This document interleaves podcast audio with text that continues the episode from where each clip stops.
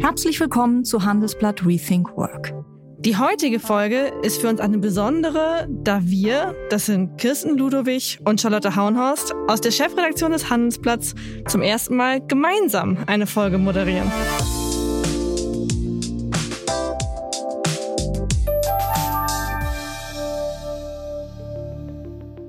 Das Thema dieser Folge liegt uns beide am Herzen. Es geht nämlich um Empathie bei der Arbeit. Also zum Beispiel die Frage, wie ich heute als moderne Führungskraft reagieren soll, wenn einer meiner Mitarbeiter in Tränen ausbricht.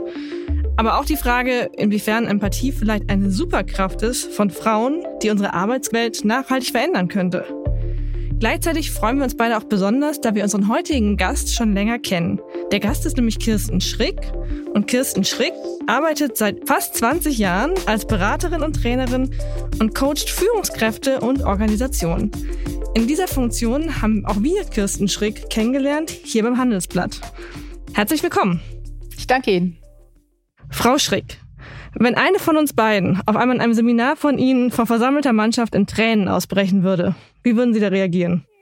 Die Reaktion wäre erstmal, dass ich wahrnehme, da ist jemand sehr berührt und dass ich dem anderen auch vermittle, dass ich das ernst nehme. Ähm, meine erste Reaktion wäre erstmal Schweigen und die Frage, was brauchen Sie jetzt? Atmen, möchten Sie für sich alleine sein, möchten Sie den Raum verlassen? Und in der Tat passiert das auch in meinen Seminaren, dass Teilnehmer, Teilnehmerinnen anfangen zu weinen. Und in dem Fall war es eine Frau, die damals sagte, ich möchte jetzt gerne rausgehen. Wir mhm. haben uns nämlich mit Vorbildern beschäftigt, die wichtig waren. Und dann passierte was ganz Spannendes. Sie ging raus und dann sagten die anderen, also das war jetzt ja total herzlos von dir. Das war ja gar nicht empathisch. Ich sag, warum? Ihr hättet jetzt doch gleich auf sie zugehen müssen, sage ich. Meine Wahrnehmung war, dass sie Raum für sich braucht, Ruhe braucht und jetzt erstmal für sich alleine sein möchte. Fragen wir sie doch gleich, wenn sie zurückkommt. Sie kam dann nach ein paar Minuten zurück und ich habe sie gefragt, XY, wie war das jetzt für dich? Wir haben gerade diskutiert. Was hast du gebraucht? Wie stimmig war das für dich? Hättest du was anderes von mir gebraucht? Dann sagte sie zu mir, nein, das war vollkommen okay. Jede Art des auf mich Zugehens, sogar körperliche Berührung, wäre für mich zu viel gewesen. Das heißt also in solchen Situationen wirklich ruhig sein, wahrnehmen und dem anderen einen Raum lassen für sein Gefühl und ja nicht bewerten. Und wenn jemand sagt, Frau Schrick, ich möchte gerne in den Arm genommen werden, also ich möchte körperliche Nähe, sollte man das tun als Chef, Chefin? Äh, also, wenn jemand sagt, ich brauche gerade körperliche Nähe, dann würde ich sagen, was kann ich dir gerade geben? Dann würde ich zumindest die Hand reichen. Ja, ich würde nicht zu nahe kommen. Das äh, wäre für mich zu viel. Ich würde in jedem Fall die Hand anbieten und die Hand halten. Ja, das kann ich sehr wohl machen. Mhm. Gibt es da einen Unterschied zwischen Frau und Mann, gerade auch in dieser körperlichen nein. Berührung? In der körperlichen Berührung, ähm, nein, überhaupt in Berührung. Der erste Mensch, der in einem meiner Seminare weinte, war ein Mann, eine Führungskraft. Alle waren total indigniert. Das liegt schon ungefähr, na, zwölf Jahre zurück. Werde ich nie vergessen. Ähm, und auch da war für ihn es wichtig, einfach diesen Platz, diesen Raum zu haben. Ich bin dann zu ihm hingegangen, habe ihn sozusagen auf den Rücken äh, meine Hand gelegt, habe gesagt, was brauchen Sie?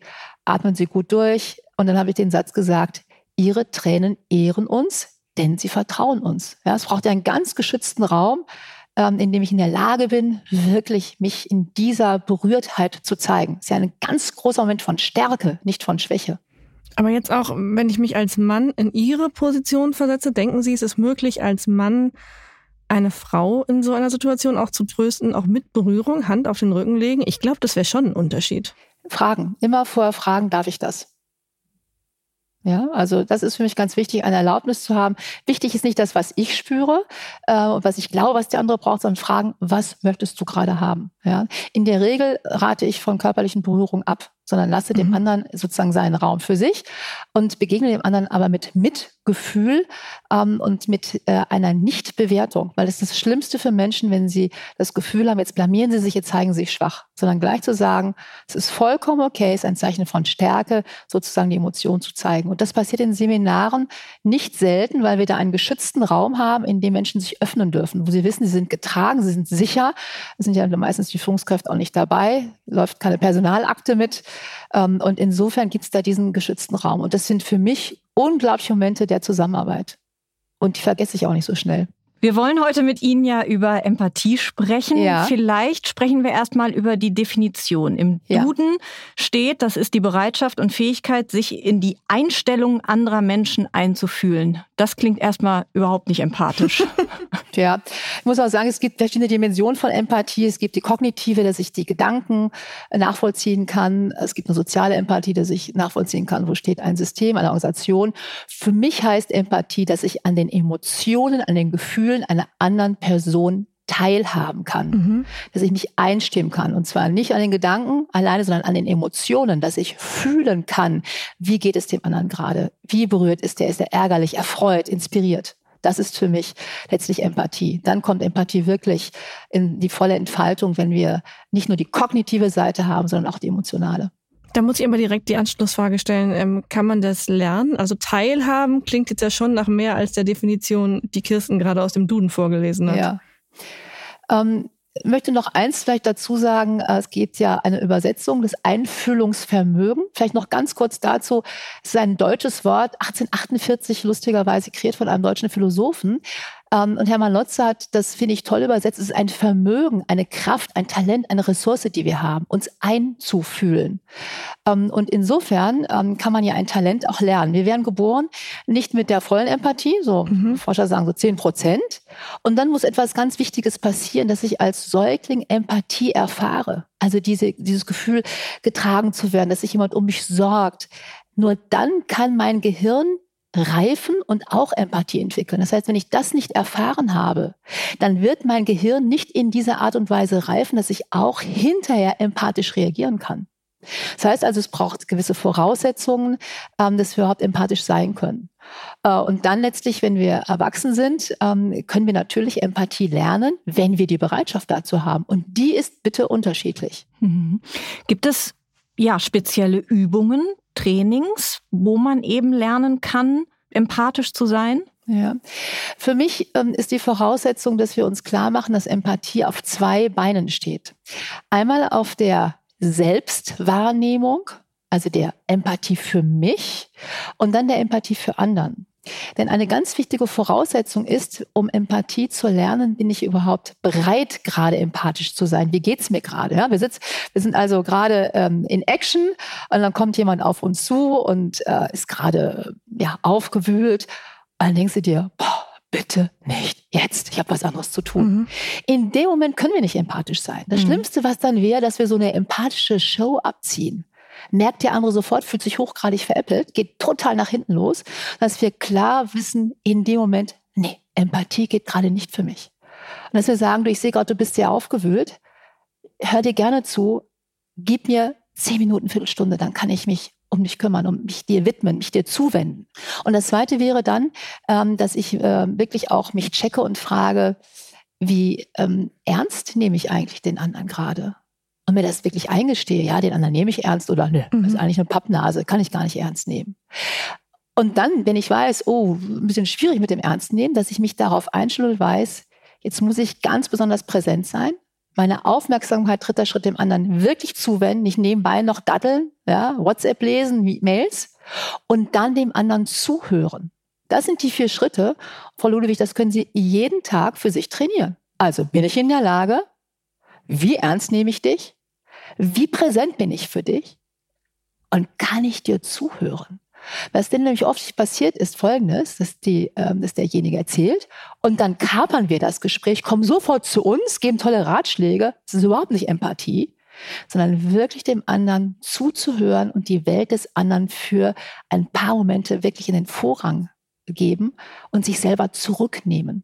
Das ist mir ein ganz wichtiger Punkt. Sie haben ja jetzt schon äh, ein paar Mal angesprochen, dass es ja auch eine Gratwanderung ist. Also ich muss mich als ja. Führungskraft ja auch selber ein Stück weit öffnen, sozusagen einen Vertrauensvorschuss leisten, damit sich eben mein Gegenüber auch öffnet und mir dieses Vertrauen entgegenbringt. Wie weit soll ich da gehen? Weil ich bin und bleibe ja am Ende des Tages die Chefin, der Chef. Hm. Also als Chefin und Chef bin ich auch Mensch.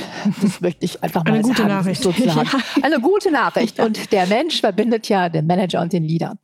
Ähm, ich habe ja vor ganz vielen Jahren eine Studie gemacht und 15 ähm, Top-Führungskräfte interviewt zu ihrem Umgang, Zugang zu Emotionen. Was ganz klar rauskam ist, es gibt auch ein zu viel Ähm, ist, und ich unterscheide ähm, zwischen der Wahrnehmung der Emotion, der Benennung und dem Ausagieren. Das heißt also, wenn Menschen ihre Emotionen ausagieren, total überdreht sind, äh, ja, inspiriert, euphorisch oder sehr niedergeschlagen, dann kann das für andere zu einer Belastung werden. Mhm. Darüber rede ich nicht. Ähm, und ich habe auch in den Interviews, ich erinnere mich an eine Sequenz, dass dann eine Führungskraft sagte, und dann ist es mir zu viel, wenn Chef, Chefin sich so emotional für mich öffnet. Das möchte ich gar nicht, weil das ist mir dann, das kann ich gar nicht bewältigen. Was ich wichtig finde als Führungskraft, ist, sich gewahr zu sein, welche Emotionen habe ich und die zu benennen. Und nicht mit dem Pokerface in Sessions zu sitzen, sondern auch Mimik und Gestik teilhaben zu lassen. Nach einer kurzen Unterbrechung geht es gleich weiter. Bleiben Sie dran. Sie leben Fairness, Kultur und Werte? Zeigen Sie Ihr Engagement als Arbeitgeber und werden Sie Teil der Fair Company Initiative. Mit der Fair Company Initiative zeichnet das Handelsblatt Unternehmen aus, die insbesondere Berufseinsteigern und Young Professionals ein faires, attraktives Arbeitsumfeld bieten. Zu den entscheidenden Werten gehören unter anderem das Engagement für Mitarbeitende, Diversity und Chancengleichheit, Nachhaltigkeit und gesellschaftliche Verantwortung. Erfahren Sie jetzt mehr unter faircompany.de. Das Schlimmste ist ja, wenn wir in einem resonanzlosen Raum sitzen und nicht in dem Gesicht des anderen lesen können, weil dann können unsere Spiegelneuronen nicht arbeiten, dann können wir nichts lesen. Und das passiert ja, also wenn Sie sich in große Konzerne mal äh, um, in großen Konzernen umschauen, ich kenne da unzählige Sitzungen, dann sind Sie in einem emotionslosen Raum, keiner verzieht das Gesicht und Sie haben überhaupt keine Ahnung, was gerade los ist. Das ist das Extrem. Und das ist, führt zu einer ganz großen Verunsicherung. Also insofern, Frau Ludwig, wirklich die Idee, meine Emotionen zu benennen. Und das setzt voraus, ich nehme sie wahr, ich nehme sie ernst und ich habe eine Sprache für meine Emotionen. Und ich kann sie auch ausdrücken. Und das ist nicht für jede Führungskraft so ganz leicht. Mhm. Sie haben gerade gesagt, Empathie Davon kann es auch zu viel geben. Kann ich, wenn ich Empathie lernen kann, sie mir auch abtrainieren zu einem gewissen ja. Grad? Wie? Abtrainieren. Wie, ja, genau. Wie. ja. Meistens ist es so, ähm, dass wir die Empathie verlieren, wenn wir schlimme Erfahrungen gemacht haben. Ich erinnere mich an Führungskräfte, ähm, die einfach Enttäuschungen erlebt haben, die abgesnoppt worden sind vor versammelter Mannschaft, wenn sie empathisch waren. Das waren für die schockartige Zustände und dann haben sie sich vorgenommen, nie wieder werde ich Emotionen benennen oder empathisch sein. Und da müssen wir nochmal unterscheiden zwischen ich zeige Emotionen und ich bin empathisch. Das sind ja zwei unterschiedliche mhm. Aspekte. Wir mischen da gerade ein bisschen, aber ähm, das vielleicht Klammer auf, Klammer zu. Das heißt also wirklich ähm, auch zu schauen, ähm, wie weit ähm, möchte ich mich ähm, dort öffnen? Ähm, oder habe ich solche Erfahrungen am System gesammelt, dass es mir verbietet, diese Emotionen zu öffnen? Und dann kann ich mir natürlich äh, wirklich meine Empathie abtrennen. Dann trenne ich auch den Zugang zu Emotionen ab. Ich dissoziiere ähm, und ich koppel das ab. Das haben wir auch festgestellt in der Studie, dass das viele Führungskräfte als eine Möglichkeit äh, sehen, ähm, sich mit äh, eben mit Emotionen zu beschäftigen, dass sie sie abtrennen. Dann kommt es auch darauf an, in welchem System arbeite ich. Es gibt Systeme, da sind Emotionen nicht hoch im Kurs. Und wenn sie dann emotional sind, also ihre Emotionen benennen können oder auch empathisch sind, werden sie dafür nicht honoriert. Also warum sollten sie die dann zeigen? Und dann gewöhnen sich die, Emotion, äh, die Empathie ähm, ab. Also das Zeigen und das Benennen, das Spiegeln von Emotionen wird da nicht gutiert und damit gewöhnen sich die ab. Und das finde ich schwierig. Sie haben gerade gesagt, wir vermischen jetzt so ein bisschen Gefühle zeigen und empathisch sein. Ja. Ich hätte aber schon gedacht, es hängt auch zusammen, weil jetzt zum Beispiel als ja. Führungskraft kann ich ja nur anderen ermöglichen, empathisch mit mir ja. zu sein, wenn ich auch. Wenn sie Emotionen zeigen. Wenn ich Gefühle zeige, ja. Absolut, absolut. Nur ähm, äh, für mich ist nochmal wichtig, dass ähm, äh, es auch Menschen gibt, die ihre Gefühle zeigen, aber nicht automatisch auch empathisch sind. Mhm. Ja, also es gibt sehr wohl Menschen, die ihren, aus ihren Emotionen keine Mördergrube machen und sagen, okay, das ist meine Emotion, äh, die aber nicht empathisch mhm. sind. Ja, also das wäre mir eine wichtige Unterscheidung. Halten es nicht viele auch so, dass sie Gefühle zeigen, ja, aber bitte nur, wenn man erfolgreich ist, also wenn man grundsätzlich keinen Grund zum Angreifen bietet? Ja, das ist die Instrumentalisierung auch von Gefühlen. In meiner Studie kam heraus, dass ähm, Führungskräfte dann Nähe zulassen, Emotionen zeigen, wenn die Mitarbeiter gut performen, sozusagen als Zucker. Ja, also ich lasse dann Nähe zu. Wenn der andere äh, wirklich auch ähm, äh, ne, tolle Leistung bringt, dann lasse ich Nähe zu. Und ähm, hinter Ihrer Hypothese, Frau Ludwig, verbirgt sich ja dann auch die Angst. Ich mache mich angreifbar, wenn ich Emotionen zeige. Und ich muss ganz toll sein, damit ich mir diesen Luxus leisten kann. Mhm, und genau. das sind Glaubenssätze, die in der Tat da sind. Aber ich möchte hier unterscheiden zwischen älteren und jüngeren Führungskräften. Ähm, die Idee von Empathie und auch von der Fähigkeit, Gefühle zu zeigen und bei anderen zu vermuten oder auch zu spiegeln, das verändert sich mit den Generationen. Also da sind ältere Generationen aus meiner Erfahrung ähm, tun sich damit schwerer als jüngere Generationen. Eindeutig. Und insofern wäre das dann äh, bei jüngerer Generation überhaupt kein, kein Thema, äh, auch Emotionen zu zeigen, wenn sie eben nicht äh, super performant sind.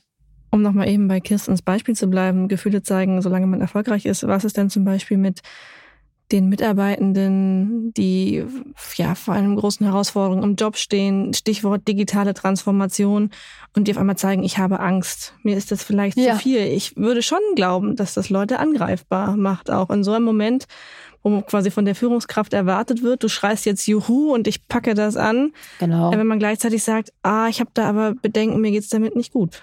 Tja. Und da kommen wir zum ganz wichtigen Punkt. Ähm, bei Transformationsprozessen haben wir häufig eine wirkliche Fake-Situation, dass Menschen nach außen wissen, sie müssen jetzt hier hochschreien und innerlich heulen die ab. Ja, oder sind im Widerstand.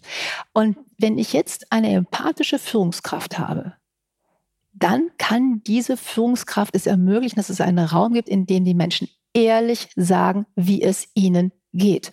Dass sie ehrlich sagen können, ich habe Sorgen, dass ich hier auf der Strecke bleibe, dass ich das nicht mehr schaffe. Mhm.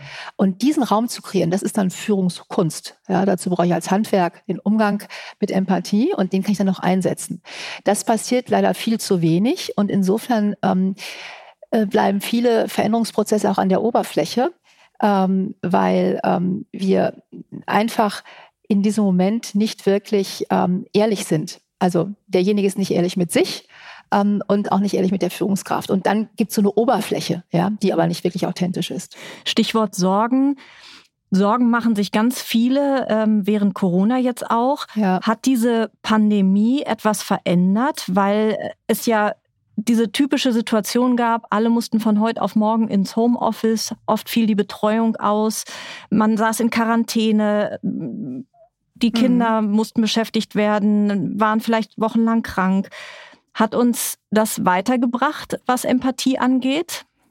Ich würde sagen, sowohl als auch. Was ich festgestellt habe, ist, dass viele Menschen durch diese Zeit mehr Selbstwahrnehmung bekommen haben und auch Selbstwertschätzung, dass sie mal spüren oh, für mich ist der Spaziergang mit meinem Hund ein wichtiger Punkt.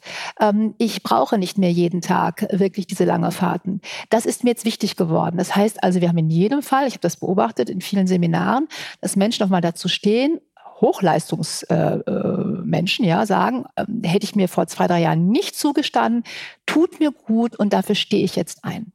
Das ist das eine. Das zweite ist, dass sehr wohl auch äh, viele Führungskräfte Räume organisieren und fragen, wie geht es dir? Und nicht mit diesem blöden Satz beginnen, alles gut? Was soll ich mhm. darauf antworten? Ja, alles super.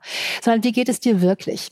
Ähm, und das ist ja auch eine wirkliche Einladung, Gefühle auszudrücken, Bedürfnisse auszudrücken und dann auch in einen empathischen Kontakt zu gehen. Andererseits stellen wir auch fest, dass das vielen Führungskräften digital sehr schwer fällt äh, analog leichter. Äh, und die äh, neigen dann eher zu so einem getakteten mechanistischen Umgehen mit den Meetings. Ein Meeting nach dem anderen wird durchgepusht. Ähm, und dann bleibt das Empathische, Zwischenmenschliche auf der Strecke. Und das führt dann auch zur Erschöpfung. Also ich sehe beide Dinge. Mhm. Es hat uns weitergebracht, jawohl, auch in der Selbstwahrnehmung. Es hat uns auch ein Stück weit in eine Taktung reingebracht von ganz vielen Meetings, die online natürlich in einer ähm, Intensität kommen, die dann äh, für Empathie ähm, und Beziehung schwierig sind. Nun reden wir bei Rethink Work ja natürlich auch über das Thema New Work und Sie haben eben mhm. schon angesprochen, ähm, Sie beobachten da einen Unterschied im, beim Thema Empathie beim Alter der Führungskräfte. Mich würde da jetzt auch mal Ihre persönliche Erfahrung interessieren. Sie arbeiten ja seit 20 Jahren als Coachin. Sie haben also, würde ich vermuten, alles gesehen von den Alpha-Führungskräften jetzt äh, zu den jungen Führungskräften, die sagen, wir machen alles anders, Kommunikation auf Augenhöhe, Selbstermächtigung, Teamwork, ich empowere mein Team. Was hat sich denn aus Ihrer Sicht wirklich verändert? Ja, vielleicht darf ich zu New Work noch einen historischen Rückschritt machen. Diese Idee ist ja nicht neu. Die kommt ja aus den 70er, 80er Jahren. Und was ich immer wichtig finde, ist zu überlegen, was heißt denn New Work eigentlich? New Work heißt, dass Menschen in die Lage versetzt werden sollen, eine erfüllende, selbstbestimmte Arbeit zu haben, die sie auch wirtschaftlich autonom macht. Das waren die Ideen von Friedhof Bergmann. Der hat nicht über Möbelkonzepte gesprochen, der hat darüber gesprochen. Das ist die Idee von, ähm, von New Work. Und eine Psychologin, die ich toll finde, Gretchen Spreitzer, sagt, es geht um Selbstbestimmtheit, um psychologisches Empowerment. Ähm, und dann gibt es einfach zwei Dimensionen, eine äußere, eine innere. Und ähm, da muss ich einfach sagen, ähm, dass wir an vielen Punkten, finde ich, Fortschritte haben, ähm, dass sehr wohl im Außen ähm, Unternehmen, auch Führungskräfte sehen, wir müssen einfach, wenn wir eine Kultur haben wollen, von Kooperation, von Co-Kreation, von einer anderen Fehler- und Konfliktkultur, dann brauchen wir einfach andere Prozesse, wir brauchen eine andere Leadership-Kultur, wir brauchen auch für eine agile Arbeitsweise andere Raumkonzepte. Das ist die äußere Dimension. Es braucht eine innere Dimension. Die da wäre. Also, wenn ich, ja, die da wäre, Empathie zum Beispiel. Empathie ist für mich das verbindende Glied, was ich natürlich brauche, damit ich psychologische Sicherheit herstelle. Und das ist die Grundlage davon, dass ich auch sagen kann, hör mal, da habe ich einen Fehler gemacht. Lass uns mal was ausprobieren, experimentieren. Ohne Empathie werde ich nicht diesen sicheren Kontext haben, in dem ich auch mal was kreativ probiere, sondern werde einfach ähm, ja, mich weiter schützen. Und insofern gibt es ganz kuriose Situationen, dass wir in den modernsten Räumlichkeiten sitzen, und eine Führungskraft knallt vor versammelter Mannschaft einem Mitarbeiter Feedback an den Kopf, wo du denkst, wow, das hat aber jetzt mit New Work und Selbstermächtigung gar nichts zu tun. Und diese, diese Widersprüche gibt es natürlich, denn die innere Arbeit, und ich finde toll, es gibt ein Buch darüber, das heißt New Work Needs Inner Work, die ist natürlich viel schwieriger. Das hat was mit Menschsein zu tun. Und da muss ich Ihnen sagen, experimentieren wir seit vielen Jahrzehnten. Ich meine trotzdem, dass ähm, hier äh, es einen Schub gibt, auch durch die Bedürfnisse der neuen Generation. Und das finde ich sehr gut, die darauf einfach auch bestehen, die das einbringen. Und insofern glaube ich schon, dass wir da weitere Schritte gehen werden. Ähm, die innere Arbeit hinkt der äußeren in jedem Fall aus meiner Sicht hinterher. Gibt es hoffnungslose Fälle, gerade in der älteren Generation? Nach einer kurzen Unterbrechung geht es gleich weiter. Bleiben Sie dran. Wie navigieren Deutschlands Top-Vorständinnen durch die aktuell schwierigen Zeiten? Hören Sie es selbst bei der Female All-Star Boardroom Session am 14. Mai. Mit dabei Maria Ferraro von Siemens Energy, Viktoria Osatnek von E.ON, Sopna Suri von RWE Generation und Antje von Dewitz von Vaude. Wir sprechen mit Ihnen über die Stärkung der Wirtschaft, das politische Klima und die geopolitischen Krisen. Seien Sie dabei, femaleallstarboard.de. Von Empathie? Mhm. Ja, hoffnungslos, das wäre jetzt eine Bewertung. Ähm, es gibt einfach Menschen, jüngere wie ältere, die sagen, für mich ist das schwierig. Ich habe keine Worte dafür. Ich habe das nicht gelernt. Und äh, wir wissen alle, wie schwierig es ist, äh, neue Bahnen im Gehirn zu legen. Unsere Birne würde das schon hinkriegen, dafür Worte zu finden. Müssen wir lernen wie Vokabeln. Allein es braucht dann ganz viel Wiederholung. Und ich respektiere, wenn jemand sagt, Empathie ist für mich nicht die Möglichkeit, mich anderen zu nähern, ähm, dann fände ich auch gut, dass derjenige die Verantwortung dafür übernimmt, ähm, dass er das eben nicht als Möglichkeit hat, dass er aber dann nicht die absnobbt, die empathisch sind, weil das findet mhm. dann nämlich auch statt. Und insofern gibt es einfach Fälle, wo wir akzeptieren dürfen, dass das Strickmuster eines Menschen, das Wesen eines Menschen auf Rationalität begründet ist und alles andere für ihn nicht umsetzbar ist. Und das respektiere ich. Sie haben es eben schon kurz angedeutet. Sie haben mal einen Satz gesagt, der hat mich nachhaltig verfolgt. New Work ist für viele momentan nur ein Einrichtungsstil. Ähm, und da würde mich jetzt mal interessieren, welchen Stellenwert hat Empathie denn jetzt Ihrer Beobachtung nach in den Unternehmenskulturen heute? Ja, also vordergründig natürlich einen ganz hohen. Also jeder muss ja empathisch sein und sagt das auch von sich. Ne? Also ich bin ja empathisch. Wenn ich aber jetzt genauer hinschaue, äh, dann stelle ich schon fest, dass viele Menschen, die von sich behaupten, dass sie empathisch seien, vielleicht auf einer kognitiven Ebene empathisch sind aber nicht auf einer Ebene, dass ich mich auch in ähm, die Gefühle ähm, sozusagen mich einstimmen kann. Und insofern ist da sehr viel auch Fake unterwegs. Was ich auch in vielen Sessions sehe, ist, dass dann Menschen sagen, ja, ich fühle mich äh, nicht wertgeschätzt oder mhm. ich fühle mich krass unter Druck gesetzt. Das sind alles Denkgefühle. Ja, ich, äh, ein Gefühl wäre, ich bin jetzt sauer, enttäuscht, resigniert, ja, aber ich fühle mich jetzt äh, nicht unter Druck von dir gesetzt, mhm. ja, oder ich fühle mich nicht wertgeschätzt von dir. Und dann merken sie implizit den Angriff, mhm. ja. Und insofern ähm, ist das natürlich hip, also du musst heute empathisch sein, sonst kriegst du gar keine, keine Position. Nur bin ich wirklich empathisch, was heißt das? Äh, das wird aus meiner Sicht viel zu wenig auch gecheckt bei Recruitment-Verfahren. Ja? Also was heißt denn für dich Empathie? Erzähl uns doch mal eine empathische Situation. Ähm, das ähm, geht für mich nicht so, also nicht wirklich in die Tiefe. Insofern gibt es da auch viel Fake, muss man ganz klar sagen. Wir reden ja beim ganzen Thema New Work auch sehr viel über Diversity, also sprich Vielfalt, äh, gerade ja. in den Unternehmen. Welche Rolle spielt Empathie bei der Förderung von Vielfalt? Ja, Empathie ist eine Schlüsselrolle, weil Empathie ja Toleranz befördert. Bei der Empathie heißt es ja, ich gebe der Welt des anderen Vorrang.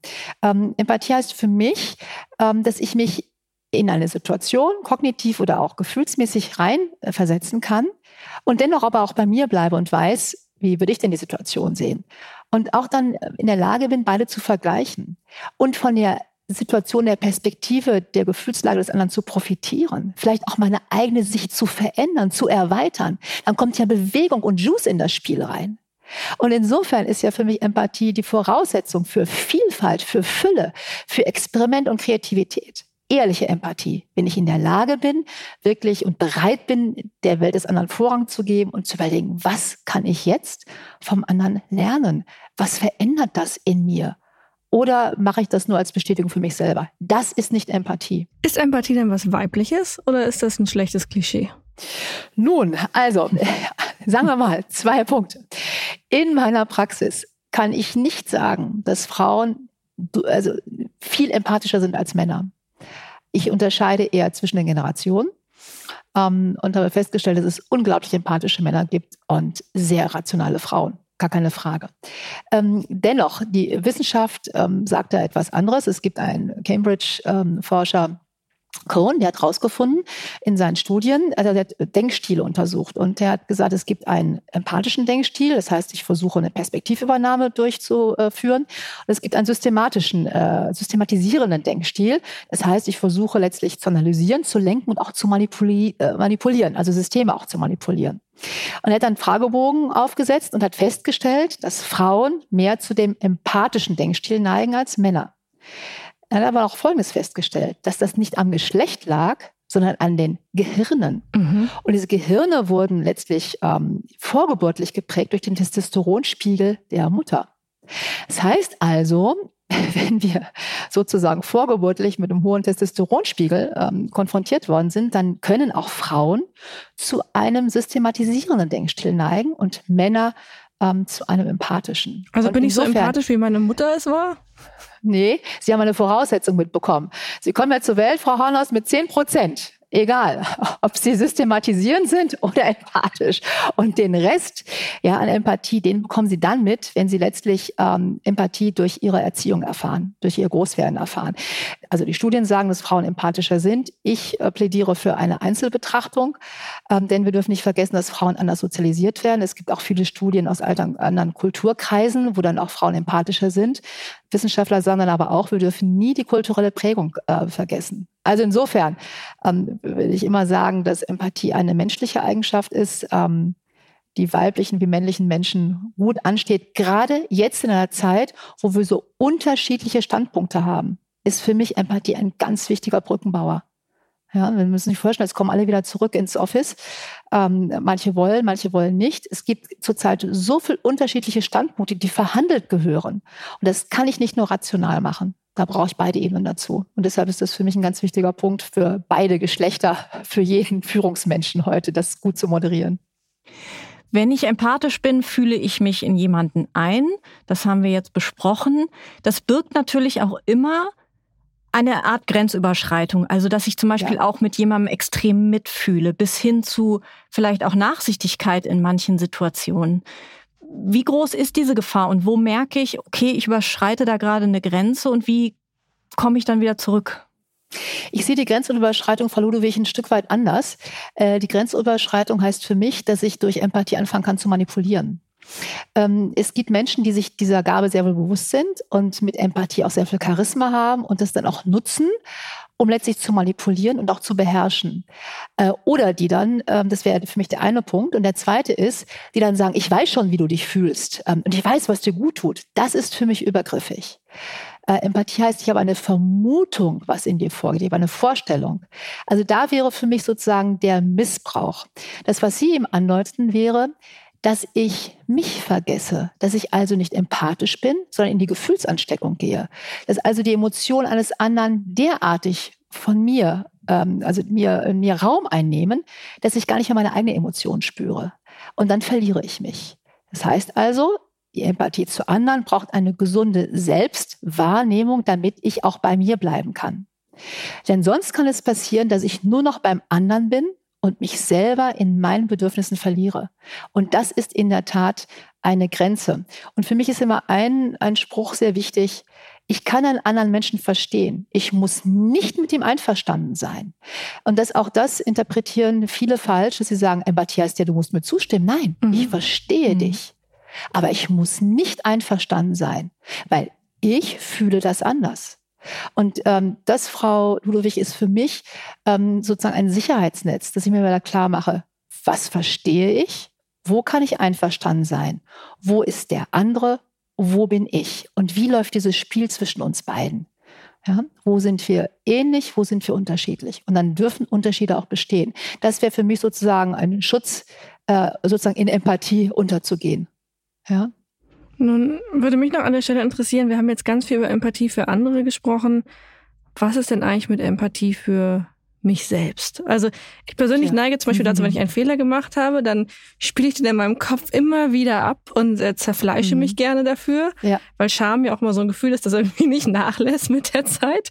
Ähm, kann, kann ich Empathie auch für mich selbst erlernen, wenn es für andere auch geht? Ja, das äh, geht schon. Äh, meistens, äh, je nachdem, wie wir unterwegs sind, geht das für andere manchmal leichter als für uns selber. Besonders dann, wenn sie eine starke innere Perfektionistin haben oder eine starke Kritikerin, Frau Hornost, könnte ja sein. Wir wären dann zusammen in einem Club, ja, die kenne ich schon innerlich von mir auch. Ähm, das heißt also, einfach für sich klarzukriegen in bestimmten Situationen, okay, ähm, welcher innere Anteil von mir übernimmt gerade die Oberhand und wie sinnvoll ist das mhm. gerade. Es gibt für mich so drei Aspekte bei ähm, Selbstempathie. Ähm, Der erste Punkt ist, sich wirklich einzugestehen, wow, da ist was schiefgelaufen oder ich bin in einer wirklich schwierigen Situation. Mhm. Und das nicht wegzudrängen und auch sich einzugestehen, wie es mir damit geht. Um, ähm, und dann finde ich immer eine guten, gute Idee, wie würde ich eigentlich mit meinem besten Freund, Freundin umgehen? Mhm würde ich auch sagen, also wenn der gerade einen Job verloren hat, stell dich mal nicht so an, weil er sowieso ein scheiß Laden, findest du wieder was Neues? Nein, würden wir natürlich nicht sagen. Sondern wir würden sagen, wow, das ist jetzt natürlich gerade jetzt in der Zeit, einen Job zu verlieren, boah, jetzt gibt's Existenzängste, ja. Äh, da würden wir auch mitgehen und würden nicht nassforsch einfach eine coole Socke sein. Und das ist etwas, was wir dann auch mit uns selber machen mhm. können, ja. Uns selber so behandeln wie eine gute Freundin. Und der dritte Schritt wäre für mich dann immer wieder auch zu wissen, dass Leid, Verlust, all diese Aspekte Teil unseres menschlichen Lebens sind und dass wir da gar nicht alleine sind, dass es viele Menschen gibt, die auch unter diesen Aspekten letztlich leiden oder mit ihnen Umgang haben. Und äh, ganz konkret finde ich, ähm, gäbe es für mich eine Übung, äh, jeden Tag mir klar zu machen, was habe ich heute richtig gut hingekriegt? Wo habe ich mich überrascht? Wo bin ich freudig mit mir? Und das aufzuschreiben. Aufzuschreiben, das finde ich ganz wichtig. Und dann entsteht so ein Gefühl auch von Fülle ähm, und auch so die Idee, also eigentlich bist du doch ähm, ein toller Typ und dann lassen wir im zweiten Fall das eigentlich schon weg ähm, und sagen, ich nehme mich an, mit den Stärken und mit dem, was nicht so gut ist, weil ich würde ja meiner besten Freundin, Freund auch nicht dauernd ihre Schwächen vorwerfen, sondern würde ganz humorvoll sagen, Mai, ähm, so ist sie eben und das akzeptiere ich. Und wenn wir das mit uns selber auch immer wieder hinbekommen, ist da schon ganz viel passiert. Okay, Charlotte, ich glaube, dann greifen wir heute Abend mal zu Stift und Papier und gratulieren uns zu diesem Interview. Frau Schräg, vielen herzlichen Dank. Ich danke Ihnen, meine Damen. Es war mir ein Vergnügen. Dankeschön. Ja, liebe Hörerinnen und Hörer, wenn Sie diese Folge von Handelsblatt Rethink Work mochten, empfehle ich Ihnen die Website www handelsblatt.com slash mehr Karriere zu besuchen. Dort gibt es für Hörerinnen und Hörer ein besonders günstiges Abo-Angebot und natürlich viele Tipps zum Thema Karriere.